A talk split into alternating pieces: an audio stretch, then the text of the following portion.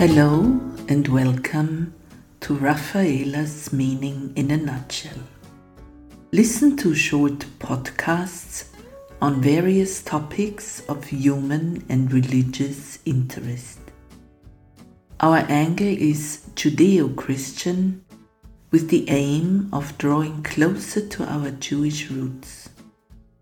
Also, you may find the one or the other challenge for your mind on well known biblical stories, sayings, or follow up ideas.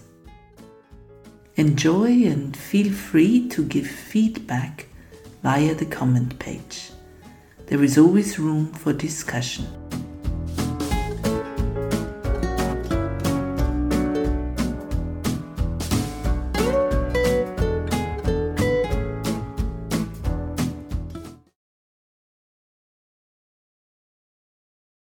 Welcome to Rafaela's meaning in a nutshell about suffering.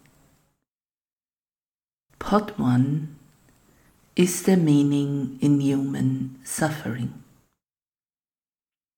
Suffering always affects our lives, and this is so for everybody, rich and poor alike. Why me? we ask. Very easily we find two answers. Somebody or something is at fault or it's God's fault. Seldomly enough we find fault with ourselves.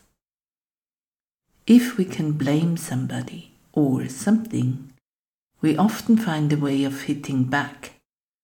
And if we blame God, humankind has found a catalogue of interesting explanations. But ultimately, none of them help us in finding a real way out. The easy ways out might help us a short while in calming the hurting soul, but in the end bring no real solution. My suggestion active acceptance. What is meant by this? To accept the suffering, to live with it, and at the same time doing everything to alleviate one's pain and suffering. Sounds like a contradiction? It isn't. It is a way of setting free inner processes which will make us stronger, more independent and free, while at the same time making us more caring, compassionate, and understanding of our fellow human beings. Usually, we recognize the meaning of a backlash, an illness, a downfall in our lives much later. Then we can say, this is what I got out of it. This is what it helped me overcome. Or maybe that it was a bypass for something even worse. So, what does active acceptance of suffering look like in daily living? First, we must do everything we can to lower any pain and suffering of ourselves or our kin or our fellow humans.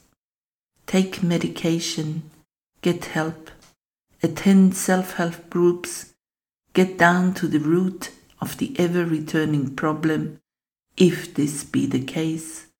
Pray and cry to God for help. Accept donation if poverty be the problem. Shed tears over losses. Bury the dead, whatever. And then let the feeling of suffering be there in your life, in your belly, in your bones. Try not to get rid of these feelings. Try not to silence these painful feelings. Try not to run away. Let them be there, there where you are, and go on with your life as it opens up to you and the feelings go with you, as you go to work, as you sing in the town's choir, as you hug your grandchildren, as you pick flowers in the field, as you drink a cup of tea, and maybe even as you laugh about something funny you're watching on TV. The feeling of suffering is there, and you allow it to be there. And then, one day, you'll notice you forgot about your pain for a few moments. And these moments are getting more and more. The pain is becoming a part of memory more and more. Maybe you'll even feel bubbles from your belly up to your throat from time to time. I call that the falling of the walls of Jericho. But that is only my private interpretation. And you will realize how you can suddenly withstand the one or the other attack on your personality from a vicious colleague, maybe, or the manipulation of an evildoer. You can withstand easily, and it doesn't throw you off track. You have gained sovereignty. And when you encounter injustices at the meek and weak, you'll get angry at the perpetrators and defend the poor with inner authority. That is what I call the gain of active acceptance of suffering. You have become more human. You have become more yourself. And maybe you've even been able to draw closer to God. Thanks for listening, and may the Lord Most High bless you. Kindly, Rafaela. If you want to be on top of the next broadcast, please sign up for the newsletter and you'll receive the next issue automatically. Thanks for listening, and may the Lord Most High bless you. Kindly, Rafaela.